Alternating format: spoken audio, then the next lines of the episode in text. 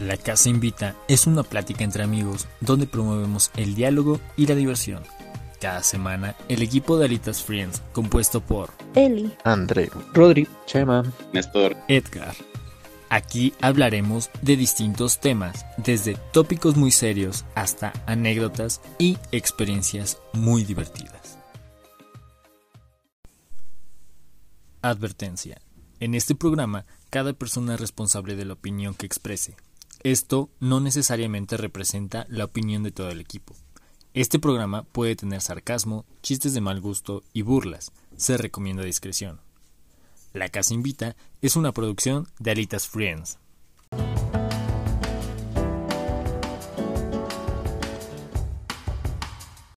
Hola, muy buenos días, muy buenas tardes, muy buenas noches, no importa el tiempo que nos estén escuchando. Espero que todos estén muy bien. Como podrán ver en el título, hoy vamos a hablar sobre el sistema educativo. Y me encantaría, bueno, primero presentarme, yo soy Chema, junto con todos los demás. Preséntense, por favor. Hola. Hola. Ah, hola, hola. Hola, hola. Hola, ¿qué tal? Soy Muy buenos que días. le- que- soy tan güey que desactivé el altavoz y ya no sabía cómo volverle a aprender. hola, hola. Muy bien. Hola. Mu- Muy bien por mí. Muy bien, siguiendo con el, con la introducción, a mí me encantaría iniciar este capítulo con una pequeña frase de Aristóteles que dice, la inteligencia no consiste no solo en el conocimiento, sino también en la destreza de aplicar los conocimientos en la práctica. Ahora, ¿por qué escogí eh, esta frase? Porque va muy de la mano con el tema que se va a tocar hoy. Y bueno, en lo personal, quiero empezar diciendo un poco de la historia del sistema educativo que tenemos actualmente. A- eh, la verdad es obsoleto el sistema que se tiene porque este se planeó hace más o menos dos siglos, ahí por la revolución industrial. En esos momentos, pues estaba llevando a cabo tanto las fábricas como la educación, bueno, las escuelas. Entonces, lo que estaban implementando en las escuelas era que la gente no pensara, siguiera órdenes, no cometiera errores, porque obviamente en las fábricas se, se podía perder mucho dinero si se cometía alguno de estos. Entonces, básicamente por eso el sistema sigue igual desde hace tanto tiempo. Y, no, y bueno, algo bueno de esta pandemia es que va a obligar a que se, a que se actualice o muera, porque obviamente las clases presenciales, incluso estábamos comentando, eh, pues ya se dio por finiquitado, ¿no? ¿Algo que quieran comentar ahorita? Bien, Chemita, bien. Sí, Como sí. maestro, ya te sacaste nueve. Te faltaron mencionar fechas. Yo te pondré nueve. También se supone que la parte esta en la que muchas veces se comenta de que es un sistema implementado por competencias, eh, se, se supone que es basado en un modelo europeo y creo que ahí hay gran parte del problema, ya que no está pensado específicamente para el país, sino prácticamente está copiado al carbón y no toma en cuenta las diferencias culturales o las necesidades económicas que van a tener las personas al terminar su educación. Sí, sí, exactamente. Eh, realmente, mm, pues haciendo alusión a la frase de Aristóteles, pues realmente todo lo que aprendemos, por ejemplo, dentro de la universidad, muchas cosas de las que ya hemos aprendido, pues van a pasar. Entonces, eh, se va a desactualizar. Entonces, realmente no tiene gran relevancia tomar esta educación cuatro años cuando este mundo, bueno, para empezar, el mundo se mueve rapidísimo, ¿no? Y estar cuatro años sentados aprendiendo algo que va a pasar, bueno, que se va a desactualizar una vez que salgamos, se me hace algo un poco ilógico para la época en la que vivimos. ¿Qué más podemos decir? Yo quería mencionar con respecto al modelo que, que mencionó Eli. eh, el tiempo que los dos, el, el tiempo cuando estuve en España, el, el sistema de la primaria es muy parecido al, al sistema de aquí. Sí, es completamente lo de las competencias, pero bueno, también fue segundo o tercer año, no es como que te des cuenta mucho de los aspectos que, que, vas, a, que vas a desarrollar, pero con lo que corresponde a la preparatoria, eh, la preparatoria sí es, se nota completamente, incluso hay cosas que se llaman eh, investigación por competencias. Y es muy interesante porque las personas, creo que eso ya, como menciona Eli, eh, tiene que algo que ver con cultural. Allá las personas son muy, tienden muchísimo más a, a buscar la información, a ser proactivos en, en la cuestión de aprender y en la cuestión de, de mejorar lo que, los conocimientos que ellos, eh, que ellos tengan. No es, por ejemplo, algo que aquí jamás vamos a ver, es, por ejemplo, hay algo que le dicen bloque, y bloque significa meterte a tu cuarto todo el día a estudiar desde las 9 de la mañana hasta las 6 de la tarde y todo el día estar estudiando durante el periodo de exámenes que dura aproximadamente dos semanas. Y son dos semanas que no sales de tu cuarto hasta estudiar todo y todo, todo, todo, porque son súper difíciles los exámenes. Entonces es, es muy diferente si el tema de la proactividad con respecto a la cultura, porque sí podría servir aquí en México. El detalle es que, pues obviamente aquí, tanto ustedes como yo, sabemos completamente que a menos que nos guste el tema o que estemos muy interesados o necesitamos pasar la materia, vamos a hacerlo. Y de otra manera es como de, ah, pues ya el último día, chingue su madre. Entonces, eso es lo que cabe mucho recalcar en lo que sería el, modo, el modelo envasado en competencias. El, el, apartado cultural en el que la persona no, no desarrolla esas habilidades, por obviamente por flojera. Y pues sí, es lo que me gustaría recalcar. Bueno, pero realmente eh, el sistema es generalizado, o sea, en todo el mundo te califican en base a algo impuesto que tú obviamente no, no, no sabes si lo quieres o no, o si eres bueno en ello, no siguen tus pasiones, sus pasiones, la, gente, lo que hace que la gente hace que se, se cohiba realmente a sus competencias eh, y realmente bloquea lo que es el ser, o sea, se basa más en competencias duras y la, ya sabes, matemáticas, que lingüística, que eso no digo que sea malo, sí, es bueno, en, pero hay más cosas allá, más allá aparte de esas, ¿sabes? Ahí lo que, por ejemplo, me gustaría hacerte el argumento es, por ejemplo, allá, esos, eh, no argumento, sino adicionar el comentario, con lo que corresponde a la parte de competencias, allá tiene algo que es la misma manera, pero allá se dedican, hay dos o tres tipos de, de educación está el AESO, que es el, sistema educativo eh, general, está el sistema educativo por cultura y el sistema educativo por trabajo. Entonces, son tres, creo que son tres o cuatro tipos. Eh, le dicen AESO, BESO y CESO. Y estos se de, ¿cómo te diré? El AESO es lo que nosotros conocemos como escuela.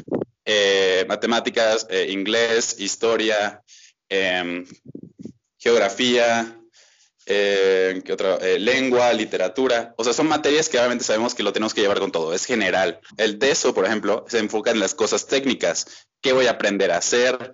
¿Qué voy a desarrollar? Por ejemplo, voy a ser carpintero, voy a ser puede ser un administrativo, o sea, se enfoca en cosas que más te pueden gustar. Y está el cultural, el cultural se enfoca, ah, ¿te gusta lo que sería la música? Bueno, te voy a desarrollar la parte de la música. Eh, vas a tomar clases de música, vas a tomar clases de pintura, vas a tomar clases de danza.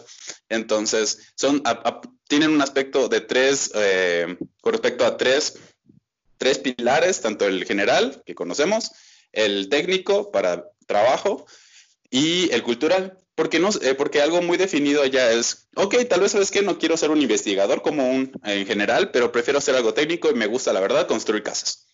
Y ganas bien construyendo casas. Y entonces esos son aspectos que finalmente las personas aquí no todavía no tenemos. Es como, de, ok, aquí te hacen el, el estudio, eh, ¿cómo se llama? ¿De qué quieres estudiar? Pero no te vas a... Evocar, exacto, el estudio vocacional, pero no, no es como que un sector a más allá del, por ejemplo, en, Chiapas, lo que es el, el te maneja el sector administrativo, el sector de salud y el sector eh, de contabilidad. Y se acabó. Entonces, es como de a huevo, a huevo.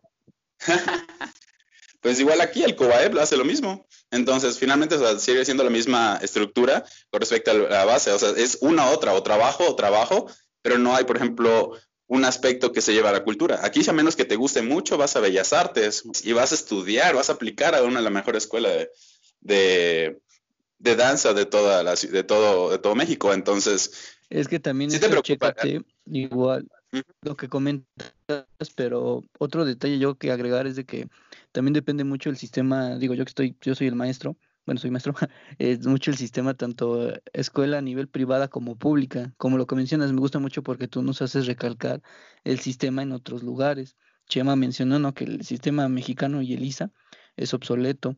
Y tenemos, por ejemplo, lo que dices, los Kobaeb, los Kobash, como se llaman los estados de los que nos escuchen, de nosotros, eso, que no te ayudan a ir más lejos. ¿Por qué? Porque, pues, imagínate, los, este, todo ese tipo de secundarias, de bachilleres, perdón, es este, terminar una carrera técnica para literalmente ser un obrero. Así de fácil. No te dicen, o sea, tú sales con un título técnico, ya nada de irte a la universidad si no lo deseas, ya puedes irte a buscar un trabajo. Y es lo que lo veo con muchos casos. Digo, esas, eso nada más es para salir y ser un obrero más, para pues, no progresar, no, no innovar, no buscar un estudio y buscar pues una profesión. Y pues digo, ese es uno también de los detalles en el sistema educativo de aquí. Yo creo que ahí esa parte tiene sus pros y sus contras, porque por ejemplo, ahora que, bueno, prácticamente yo ya terminé, este, yo estuve en una escuela privada, una, un bachillerato general. Entonces, cuando entré a la universidad, yo sí sentí que había ciertas deficiencias en mi aprendizaje o en mi conocimiento más que nada respecto a otros que estuvieron en una escuela donde sus materias eran, como ustedes lo dicen, más técnicas, porque, por ejemplo, los que ya tenían conocimientos de contabilidad y también en cierta parte de economía, pues, pues me llevaban un montón a mí que yo nunca había tomado clases de ese tipo. Entonces, sí tiene sus pros y sus contras, y también, así como lo que yo aprendí, también tuvo sus pros y sus contras porque es muy fácil y se escucha mucho que dicen, es que yo para qué quiero saber esto si nunca lo voy a aplicar en la vida. Pero también hay que tomar en cuenta que es conocimiento que a la larga te enriquece y que puede que lo apliques o no, pero al fin de cuentas lo sabes y a lo mejor no te va a ayudar como tal en tu vida profesional, pero sí te puede ayudar o enriquecer culturalmente. Bueno, eh, ahí yo creo que la gente, bueno, primero debería contextualizar lo que está aprendiendo para de esa manera saber más o menos en qué lo va a usar. ¿Sabes? Creo que de esa manera la gente eh, va, va a tener como que una visión para saber en qué lo puede aplicar y no va a ser solo un, un poco de spam de información en el cerebro. O sea, sí, es información que te puede servir en cierto punto de tu vida, pero si no lo retiene tu, bueno, tu memoria pues, realmente da igual, es como si no lo hubieras aprendido. Y también quiero reforzar lo que dice Rodrigo, porque, pues sí, es cierto. Ah, o sea, la gente va a la escuela y al no dejarles pensar, no dejarlos eh, sacar esa creatividad que tiene una persona, un niño, pues simplemente hacen que, pues no, cómo decirlo? que no resalte esas ganas de querer hacer algo diferente, sino, como decía, la, escuela está estandarizada, por lo tanto, a, pesar de que nosotros tenemos capacidades diferentes y formas de aprender diferentes, al estandarizarlo, hacen que ciertas personas se sienten estúpidas al no poder con algo que está impuesto, ¿sabes? Sí, no, pues yo me siento estúpido, pero sí, ¿eh? Aguanto, ajá de que antes de que se me vaya también la idea, este, era eso, ¿no? De que lo que comentamos, el sistema público y privado, digo yo que estuve en las dos, tanto como estudiante y ahora como maestro que estoy, pues a nivel privado, eh, difiere, difiere demasiado, o sea, y tanto en nivel público como en privado hay también niveles, ¿no? Desde escuelas, pues sí, no sé, para no irme mal, horribles, su sistema pobre, su infraestructura peor, a escuelas tanto públicas como privadas de primer nivel, que hasta lo que siempre vemos en las escuelas gringas, que es como, ay, ¿por qué no viví eso? Pues sí las hay en México, son contadas, pero pues también lo hay. Y es que esa es la, pues sí, la gran, también, el gran parteaguas en este país donde, pues sí, el sistema educativo no es, no es parejo para todos, o sea, ni todos tienen el mismo acceso y no es tan parejo en todas las zonas del país como pues, o sea, para todo, para todo aquel que quiere estudiar, o sea, les digo, yo estoy en una escuela de paga, pues chiquita, con, yo que soy nivel secundaria son poquito más de 100 alumnos. Yo he visto otras como, bueno, los que nos escuchen de otros lados, pero Chema, este, Eddie, tal vez Eli han escuchado del Quevedo. Es una escuela privada, pero pues de las mejorcitas del estado y esas es de esas que tienen las actividades extracurriculares, equipos de muchas cosas, chalala, ¿no? Y este y pues públicas ni pues igual no se diga, ¿no? Hay desde las de pueblito que no tienen ni, ni bancas, que me ha tocado ver, que se sientan en blogs, hasta pues también, ¿no? De nivel como el CENCH, el Centro Escolar Niños Héroes, que tiene también equipos deportivos, piscinas olímpicas, que dices, ay, güey, yo nunca creí que una pública llegara a ese nivel.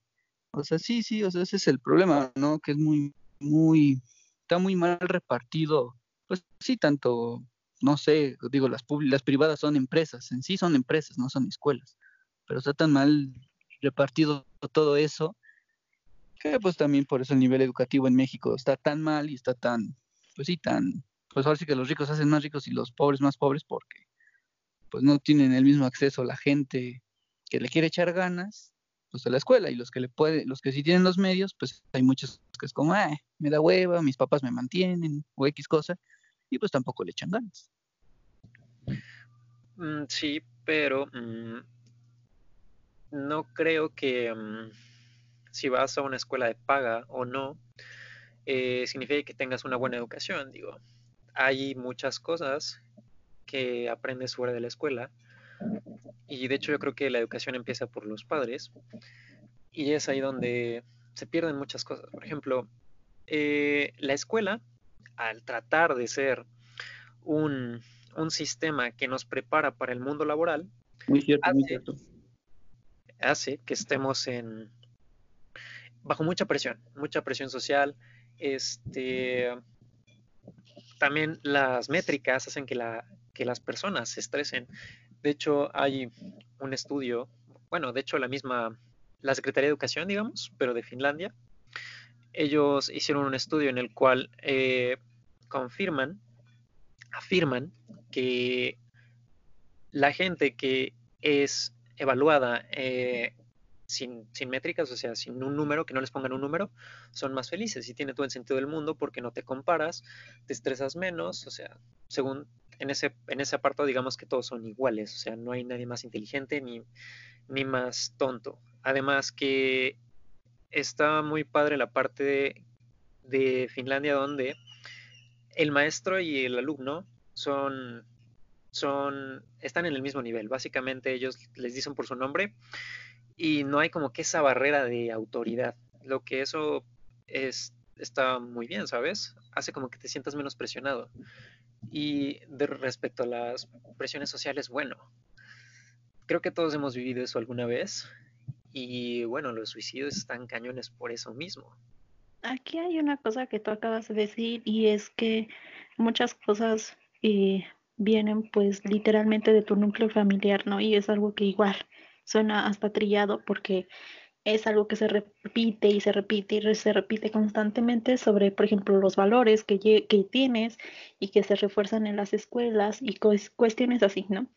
Pero también este punto yo creo que tiene que ver con los profesores, porque así como mencionaban, o sea, eh, sí es muy diferente la educación en tanto entre escuelas privadas como entre escuelas públicas, pero también eh, no importa si estás en la mejor escuela, si tu profesor no te da esa motivación para querer ser mejor o la motivación simplemente con la que él llega a impartirte los conocimientos que él tiene. Porque también creo que es un error que tú como estudiante pienses que llegando a la escuela se sientas y te van a dar todos los conocimientos. Creo que también ahí debe de haber parte de uno como estudiante y pensar en un conocimiento más autodidáctico y que si tienes dudas, pues entonces llegues y las externes a los profesores. No puedes esperar que todo te lo den, que también es, creo, parte de las cuestiones de las reformas educativas y de hasta cierto punto el pensamiento que ahora tienen en las escuelas al decir que el maestro o el docente ya no es literalmente el maestro, sino es un facilitador de conocimientos. Pues sí, todo lo encontramos en Internet. Y sí tienes razón, de hecho, es complicado motivar a los alumnos si el mismo maestro no está motivado, porque a ellos también les limitan su creatividad, ¿sabes? Ellos no pueden decidir cómo calificar en muchas ocasiones. Por ejemplo, en la universidad hay muchos, o me, tocó maestros que decían, yo no quiero hacer exámenes, pero me lo piden. Entonces, como que eso mismo también eh, quita la creatividad a los maestros y por ende al no no dar la clase como ellos mismos quieren, siento que de esa manera pues no reflejan la motivación en los alumnos. No sé si Roy esté motivado, por ejemplo, dando clases. ¿Qué me puedes decir de eso, Roy? No, siendo sinceros, no.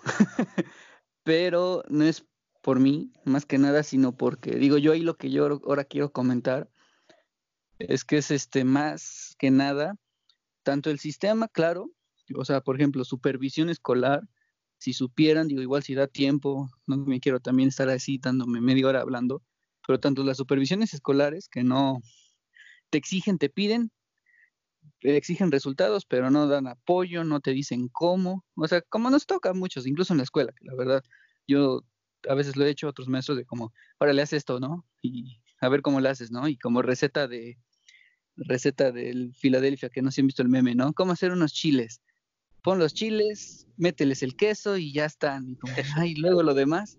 Y, o sea, así es supervisión, ¿no? Así llegamos a ser también los maestros, ¿no? Y así es supervisión escolar, que no motiva, solamente te exige, shalala, shalala, y ya. Y otro que sí, que sí yo he visto mucho, demasiado, no es tanto ni los maestros ni los alumnos, son los intermediarios, que son los padres. Muy, pero muy pocos padres, y o sea, no les miento, igual no sé quienes nos lleguen a escuchar que sean padres de familia, digo, tanto de mi parte como mis amigos, que ninguno lo somos, pero la verdad, o sea, contados los padres, no miento si puedo decir que un papá de, cada salón, si mi salón son como de 20 alumnos, uno o dos son los que están ahí interesados con sus hijos, los apoyan, les ayudan.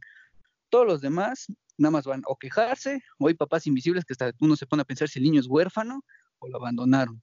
Y los papás para mí quizás el peor, pues sí, son los pues no, lo peor, digo, soy feo, pero son los menos motivadores tanto para el alumno como para el profesor, porque Eli tocó un tema, un punto importante, y Chema también lo medio lo comentó, como pues nosotros los maestros sí enseñamos, pero la educación empieza en casa, y muchas cosas se tienen que reforzar con la enseñanza en casa, pero ningún papá ayuda porque muchos, claro, ¿no? Tienes, uno puede decir, tienen razón, pero ni modos. ¿Para qué tienen hijos? Uno es como, por ejemplo, no, pues yo no me acuerdo hacer esto ni esto, y es como, pues, ¿para qué tienen hijos? Tienen que apoyarlos. El maestro no siempre les va a estar enseñando, y lo que decíamos nosotros, o sea, sus maestros les vamos a dar yo tres años de secundaria, va a venir otro, pero los papás los van a tener toda la vida, incluso cuando ellos hagan sus propias vidas, aquí van a recurrir los hijos si tienen algún problema, si se pelean con la mujer, con los nietos, pues a los papás. Y los papás no tienen eso en mente de que, ah, ya me dices de mi hijo siete horas, es problema del, profesor, ya que llega a casa, su tarea, pero pues no ven todo el relajo que hay. Digo, ahorita con la pandemia, me encanta porque ya ningún papá se queja de, oh, que deja mucha tarea, que mi hijo no puede hacer esto, o de que, pues sí, la verdad, sin sinceros, hay alumnos no burros, por así decirlo, pero que son distraídos, no, les gusta la escuela, esto, aprenden más lentos y ya los papás se dieron cuenta.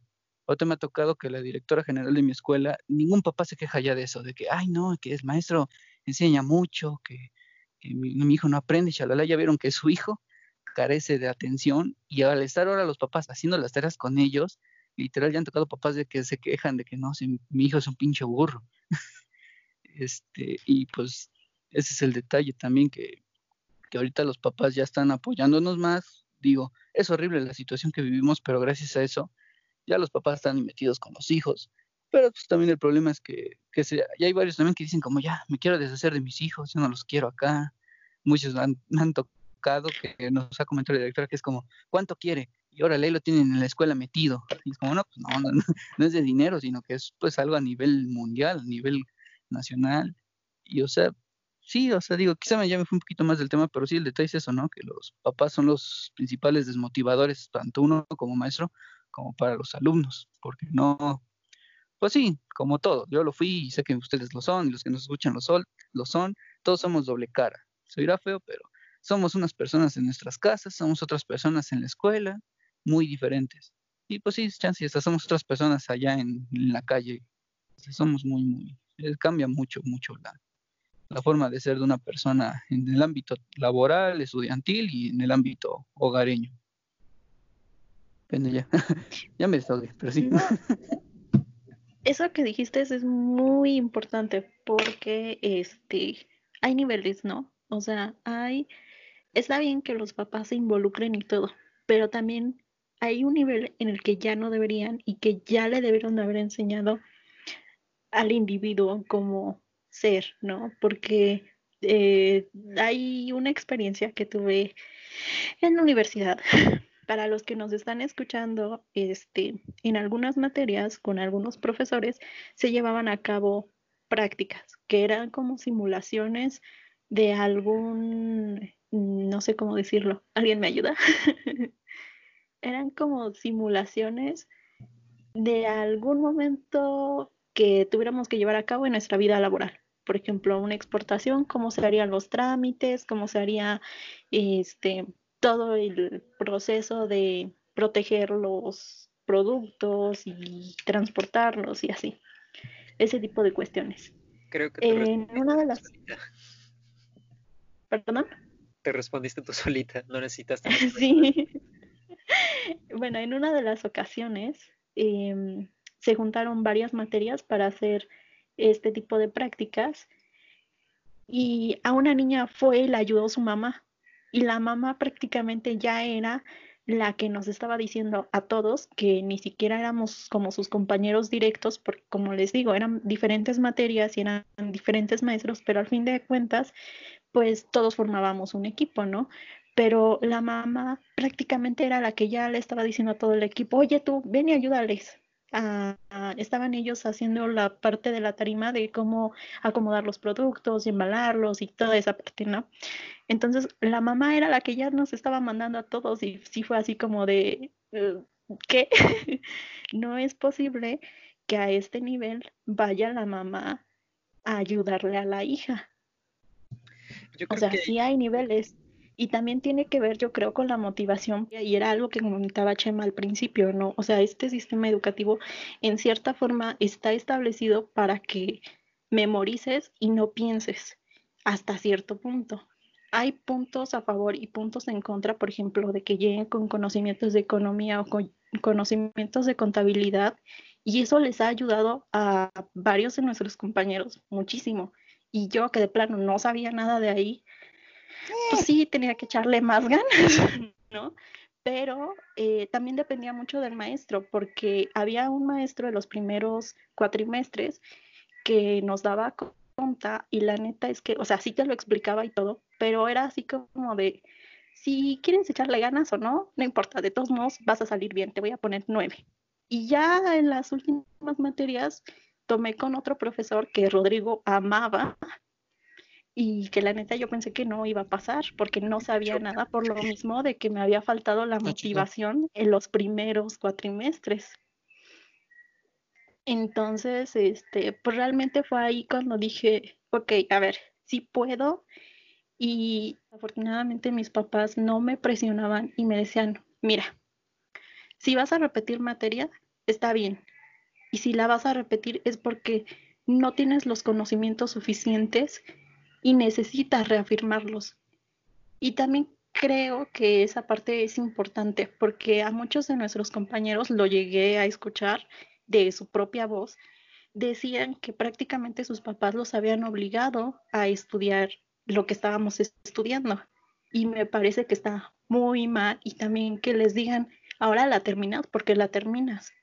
Porque entonces cuando crezcan qué tipo de interés van a tener con sus hijos o cómo van a ser y en caso de que se dediquen a la docencia como Roy, qué tipo de maestros van a ser. Barco. Entonces, en realidad, creo que desde, mm, desde uno mismo viene el compromiso que tienen con las siguientes generaciones y de qué tipo de conocimiento les van a dar. Bueno, aunado a eso, yo quisiera agregar que mm, me parece que es todo una conjunción de problemas en general, porque sí, el sistema y la educación que tenemos está mal diseñado. Está diseñado solamente para que seamos mano de obra, trabajadores. No potencia tu creatividad. Y a eso le agregas el hecho de que hay muchos profesores que no tienen vocación por eso mismo, porque los obligaron o porque están ahí nada más porque no había de otra. Y a eso le agregas lo que habían comentado antes de los padres, pues es como todo una serie de problemas que a final de cuentas es lo que está haciendo que nuestro sistema educativo y la educación en general en el país esté fallando, porque pues no tenemos como algo que esté uniendo a todas las cosas, ¿no? Entre los papás, los profesores, el sistema, todo, todo, todo, todo, todo está saliendo mal y son muy pocas las personas que en realidad están siendo beneficiadas por este sistema que tenemos. Yo agregando de André, tiene razón, digo, yo igual, quizás digo, van, los que nos escuchan van a decir, ay, qué negativos, no sé qué, pero siendo sinceros, y casi todo el país lo sabe, eh, reforzando lo de André, el sistema este, educacional, del sistema educacional, la SEP, que es la que dirige todo esto, está, está muy mal diseñado, la verdad, no funciona el sistema. No me voy a regresar a historia, que a pesar de que doy eso, pero lo que dice André, yo por ejemplo, vocacionalmente, pues estudié lo mismo que todos mis amigos, comercio internacional, doy historia y geografía a nivel secundario. Eh, geografía sí la puedo impartir, eso sí va dentro de mi rúbrica, dentro de mis conocimientos, historia no. Digo, de no ser porque yo la verdad no es que diga, digo, los que nos escuchan me van a decir, ay, entonces, ¿qué haces ahí? Sino porque historia, digo, mis compañeros me pueden, mis amigos me pueden este, apoyar. Historia sé demasiado, me encanta la historia, fue como, ok, ya la hice. Pero sí, Andrés, como dice, si me hubiera tocado, no sé, español, sí me la aviento todo por, pues sí, tener dinero. Matemáticas, por ejemplo, sí las puedo impartir, digo, nos enseñaron mucha matemática en nuestra carrera. Las odio, pero pues también las podía enseñar. Pero sí, recargando lo que dice Andrés, como otra con la pandemia yo lo he visto, no sé si algunos de ustedes, ustedes amigos y los que nos escuchan, han visto, por ejemplo, la televisión. A nivel secundaria, son esos programas que están pasando, se les enseñan a las telesecundarias, son repeticiones. No innovaron, no hicieron nada nuevo, la gente no lo está viendo y, por ejemplo, nosotros nos están exigiendo, pero yo la verdad, lo que nos están dando la SEP, la Secretaría, no está funcionando. Está funcionando más lo que yo estoy impartiendo, este, sin necesidad de usar lo que la SEP nos dio. Y pues sí, trágicamente, pues ha sido así desde que se creó la CEP. Se creó terminando exactamente la, Revolución Mexicana en 1921 y pues ha seguido trabajando igual la CEP hasta ahora. Todo lo hacen pues con sus calzones, como uno diría. Y hay tantas cosas que tienen que reformar, que renovar, pero pues, pues la llevo, se la llevan por la fácil. O sea, a los maestros les exigen, a los directores les, les exigen, digo, no sé, a los supervisores, pues sí, también se les exijan demasiado, pero, pero no, hay una comunicación, no se entabla nada.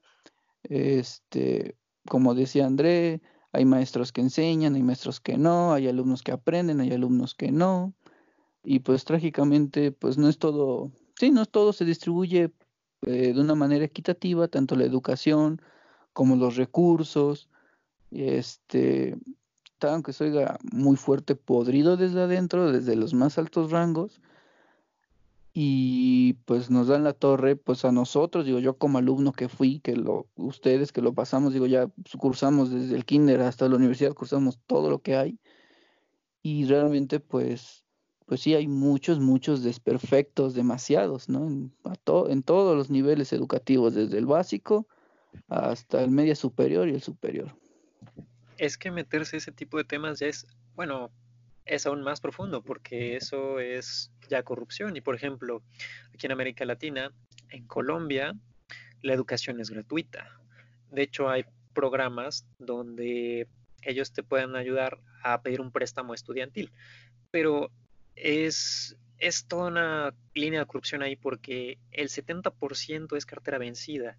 Y lo peor de todo es que los colombianos están perdiendo sus casas ya saben, por las hipotecas, porque no pueden pagar eso, esos, esos préstamos.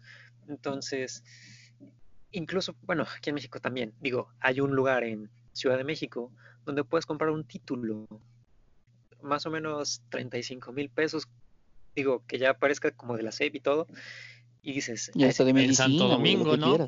No sé dónde es, pero Santo Domingo, sí, sí, sí. Y a ese nivel llega la corrupción, ¿no? Y es el Edwin que sabe, de ahí saqué el mío, dice. Pero realmente el papelito. Ahí lo voy a sacar con esta pandemia, güey, la neta, o sea. pues no sería mala idea, porque, pero da igual, porque la verdad el papelito está sobrevalorado. Mira.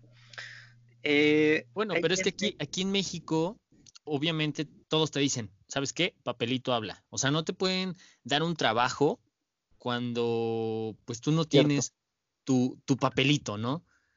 Eso también es algo muy importante que pues debemos de recalcar que pues quizá no tengas tú el papelito, pero tienes todos los conocimientos y eso es en lo que no se basan aquí en México, ¿sabes?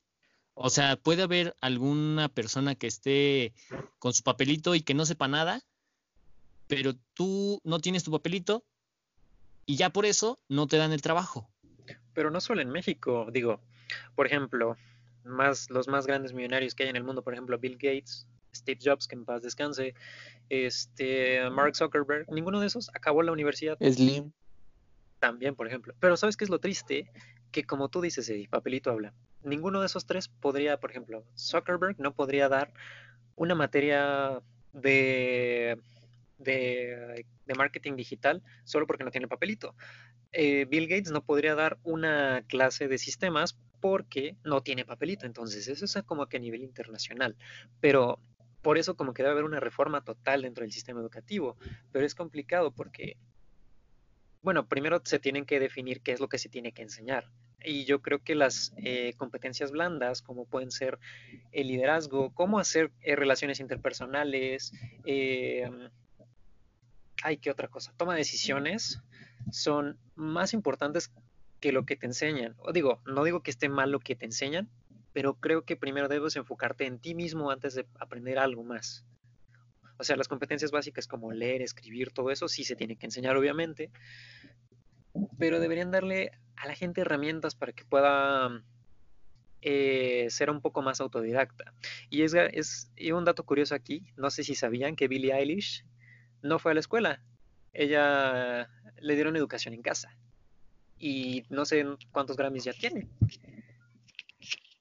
A mí me gustaría diferir, bueno, me gustaría opinar que difiero con tu pensamiento, Chema, porque no me parece correcto que nos podamos comparar contra este tipo de personas, por lo que se comentaba antes, la cultura es totalmente distinta y en México tenemos una cultura muy paternalista.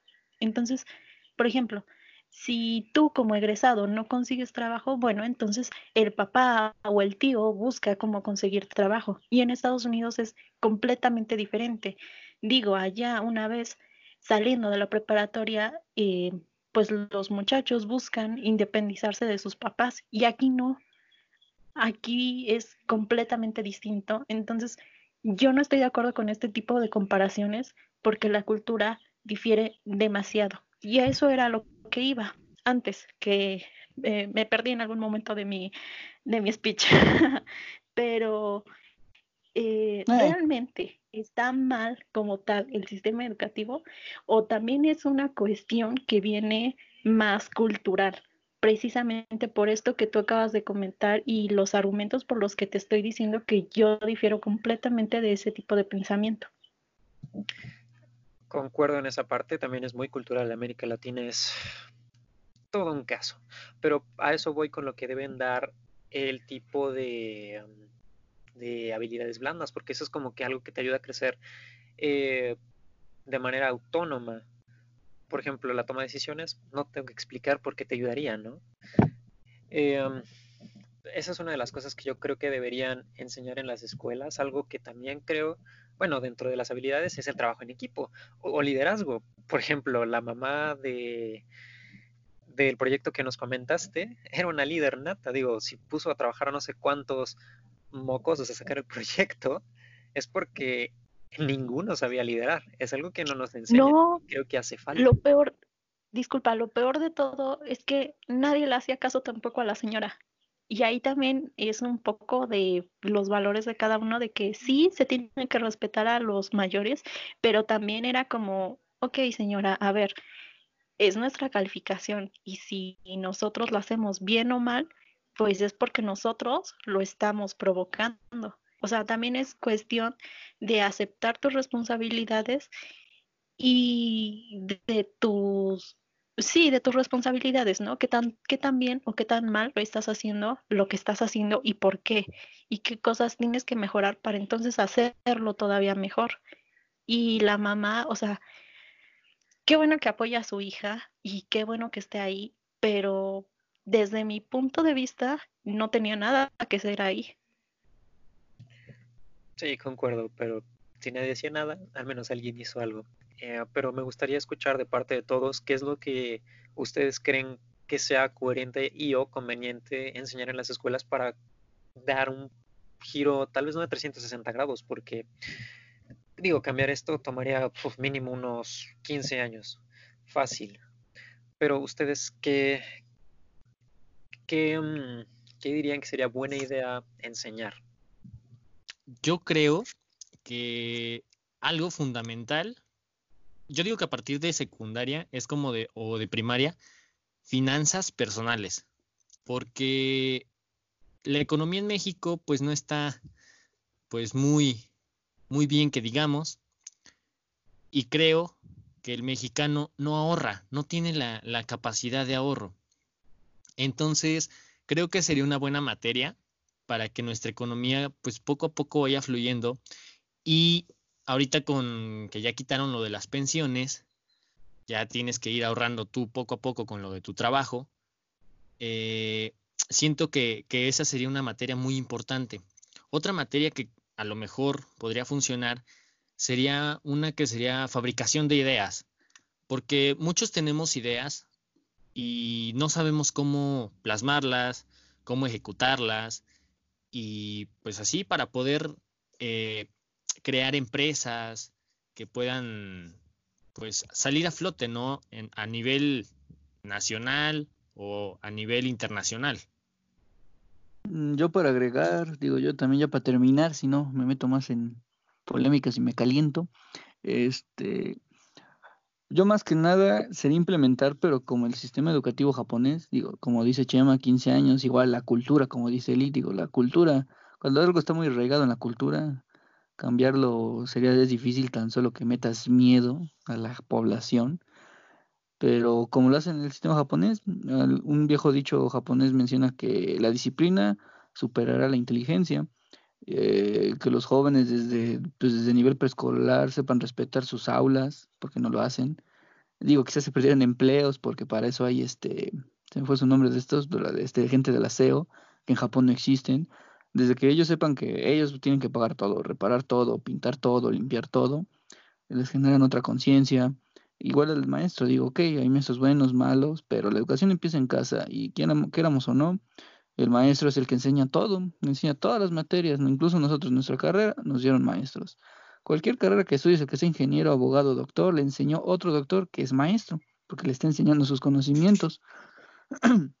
y yo digo que pues al menos eso, tratar de implementarlo, cambiarlo desde pues, muy pequeños, que aprendan a respetar, el lugar donde se les enseña, así como pues sí, también a aquellos a quienes les imparten educación. Digo, hay que mejorar también a los maestros, eso es muy cierto, pero desde muy pequeños que aprenden a respetar, que es algo que se ha perdido, pero pues mucho, digo, yo lo veo ahorita en secundaria y por los papás, no sé, digo, algunos quizás sí son en sus casas educados, otros no, pero hay demasiados jóvenes hoy en día que, que sí, ya no respetan a las autoridades y lo vemos también en, en nuestro país, ¿no? O sea, digo, ya me, me iré a, otros, a, otros, a otro tema, como con las policías y eso, pero yo digo que eso sería pues lo mejor, al menos para mí, ¿no? Que se enseñen valores que se han perdido desde muy pequeños. Es lo que agradezco a la pandemia, que lo único que saco es que se vuelven a recuperar valores que ya no había en los hogares, la convivencia familiar, el respeto a los padres, este, la comunicación y todo eso, que la verdad muchos hogares ya lo habían perdido y gracias a la pandemia se recuperaron porque pues ya no tienes con quién más platicar, con quién más estar. Este, pero yo, al menos eso es lo que yo yo quisiera que se pudiera otra vez, pues volver a poner, a tener en, en adentro de la educación. A mí me gustaría mencionar que un aspecto muy importante de la educación y que debería darse sería la inteligencia emocional.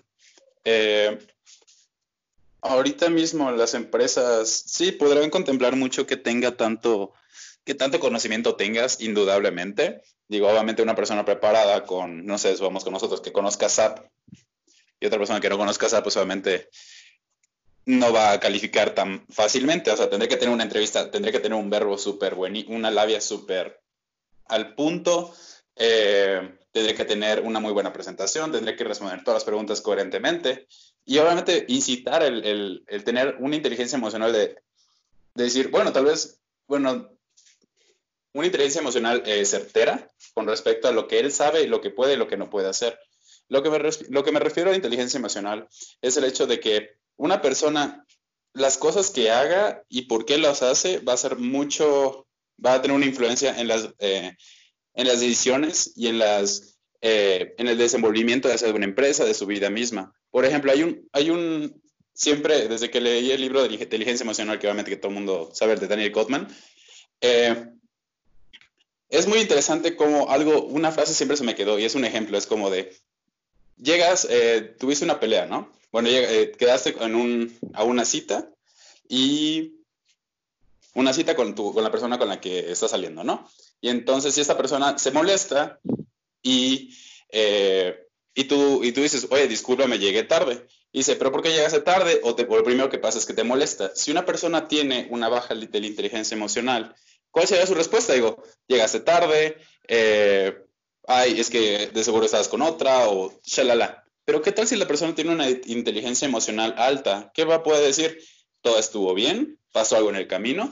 O sea, te estás poniendo tanto en una parte como estás asumiendo que no estás asumiendo lo que pudo haber pasado, sino te estás poniendo de la otra parte de la persona de la misma manera que estás dando a conocer que lo que pase lo puedes discernir muy bien de lo que de lo que tú piensas a lo que realmente pasó. Por ejemplo, igual en el trabajo. O sea, un aspecto que tiene que ver con la inteligencia emocional en las materias sería, ok, tienes este problema con tus jefes. ¿Qué es lo correcto de hacer?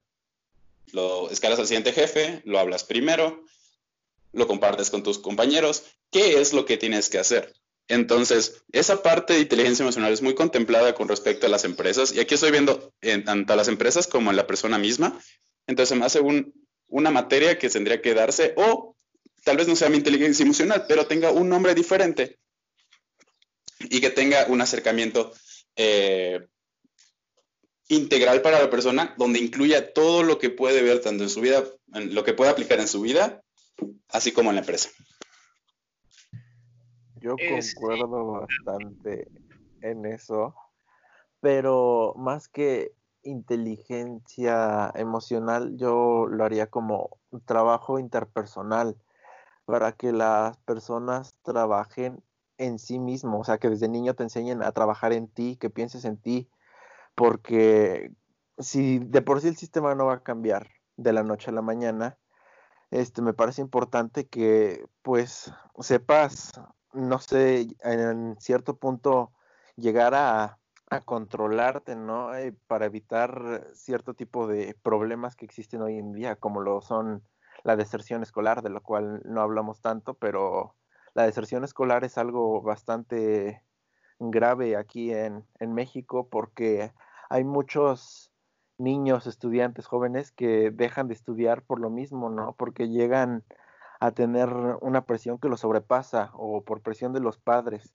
para evitar también, no sé, este, el, la falta de vocación, para saber escoger bien las decisiones que vas a tomar en la vida, para que estés consciente de que todas las decisiones que tomes van a ser única y exclusivamente basadas en lo que tú piensas y en cómo eres como persona, para evitar suicidios, para evitar este, violencia, todo este tipo de, problemas me parece que están relacionados con esto, con no saber manejar bien las emociones.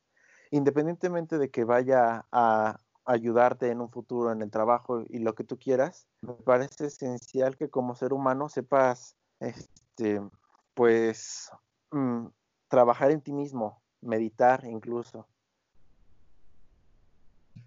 Mm, bueno, lo que dicen tanto como Néstor y tú, André, de hecho van muy de la mano.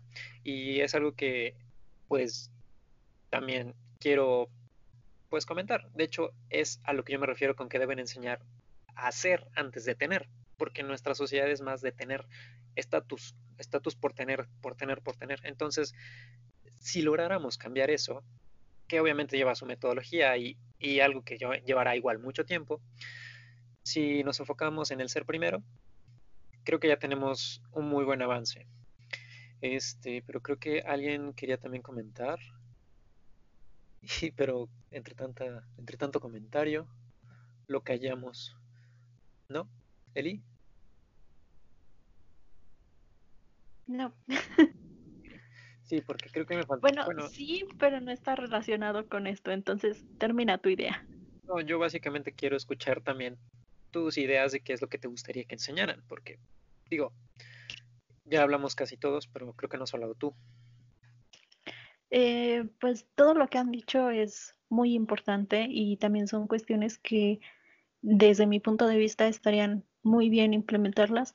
Sobre todo había pensado en lo que había dicho Eddie, ¿no? O sea, finanzas personales es muy importante y la mayoría pues no tienen, no tenemos ese tipo de cultura. Em, también lo que comentan de las emociones es muy cierto, sobre todo porque nuestra cultura en general en el país y creo que se ve más en las generaciones em, anteriores a las, a la nuestra, que no se le da el mismo tipo de importancia y hasta resulta eh, como un tema tabú, pero bueno, eso es otro tema que habrá que eh, explicar más adelante y a mayor profundidad, así como también el tema de la sexualidad, porque en las escuelas se toca de una manera muy hasta cierto punto morbosa y probablemente, o sea, como todo lo que se ha platicado tiene que ver con la cultura, ¿no?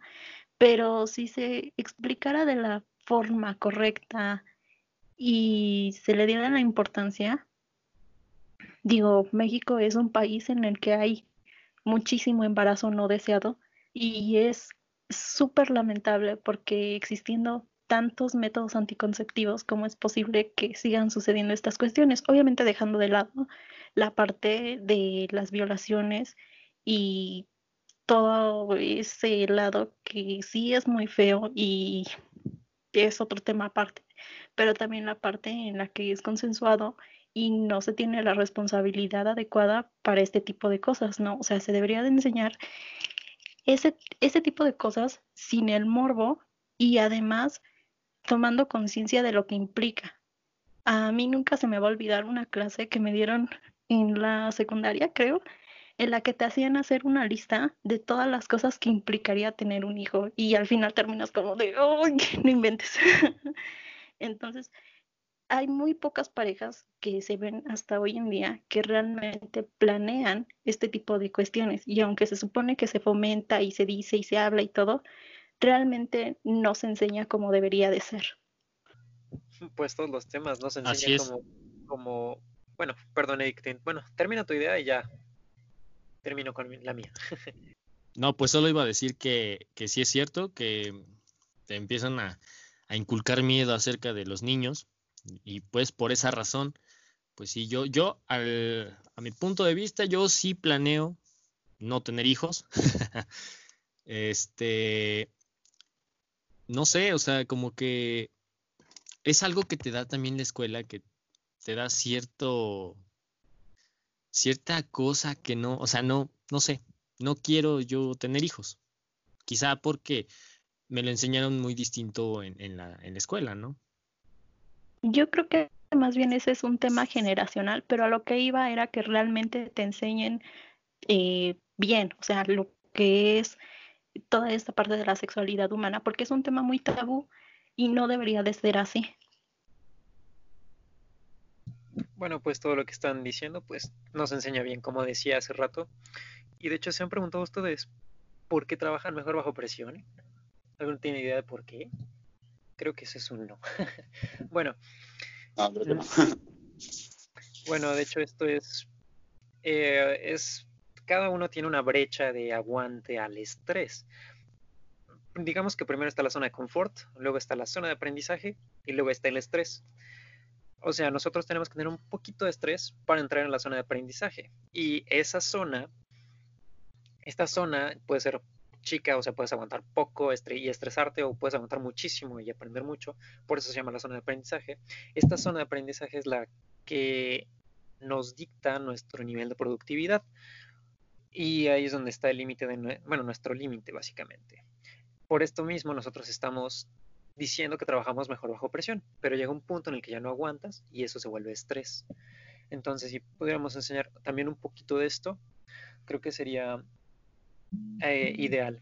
Y, ya para terminar, mm, bueno, quiero escuchar sus conclusiones. Por mi parte, eh, yo concluyo que el sistema no es el adecuado, hay muchas cosas que mejorar, que estamos básicamente en una, bueno, también podemos decir que estamos en una bulimia educacional, ¿no? Porque en los exámenes nos aprendemos muchísimas cosas, bueno, las memorizamos y las escupimos. Entonces, creo que necesita una reestructuración desde adentro. Eso por parte es mi conclusión. Ay, cabrón, bulimia. Otro tema muy bueno que se podría hablar, pero Bulimia educacional, porque pues sí, o sea, tragamos muchísima información, la escupimos y se nos olvida. No, güey, eso se llama rumiar como chivo. Pero bueno. Yo de conclusión, pues, pues la verdad no tengo nada más que aportar, digo, siendo sinceros, quizás soy muy negativo en ese aspecto, este, pero digo, sí, sí, no, no, sí, digo, ya lo comentamos todos, hay, hay demasiado que mejorar, eh, ni hablar, como dijo él, es la cultura del país, siendo sinceros, es desde muy arriba, es, todo empieza desde, desde muy, muy arriba, y este, y son cosas que afectan a nuestra educación porque tienen que ver mucho con temas que todos conocemos, que también aplican para hacer otro podcast acerca de ello, como la corrupción, lavados de dinero, etcétera. Pero, pues sí, siendo sinceros, o sea, digo, se puede mejorar desde el hogar, pero pues sí, ¿no? Uno siempre se quejará, pero todo empieza desde muy, muy arriba. Pero bueno, eso es todo de mi parte. A mí me gustaría concluir que lo que falta en el, sistema educativo sería el acercamiento a la persona, no solamente por la parte y conocimiento, sino también por la parte emocional y la parte cultural a desarrollar para que esta persona misma no, no solamente crezca siendo un robot. Conozco personas que son muy buenas personas en el aspecto, o sea, muy, se desarrollaron muy bien en el aspecto de vender, en el crear, eh, crear negocios, pero en, la, en, el aspecto emocional o en el aspecto cultural, a platicas con ellos y no tiene, es gente vacía. Y entonces, eh, yo creo que eso es un poco más subjetivo, porque digo, personas que van a completamente saber, ah, pues esa persona está bien, me cae bien por esto y esto y esto, pero no puedes platicar más, pero lo aceptas.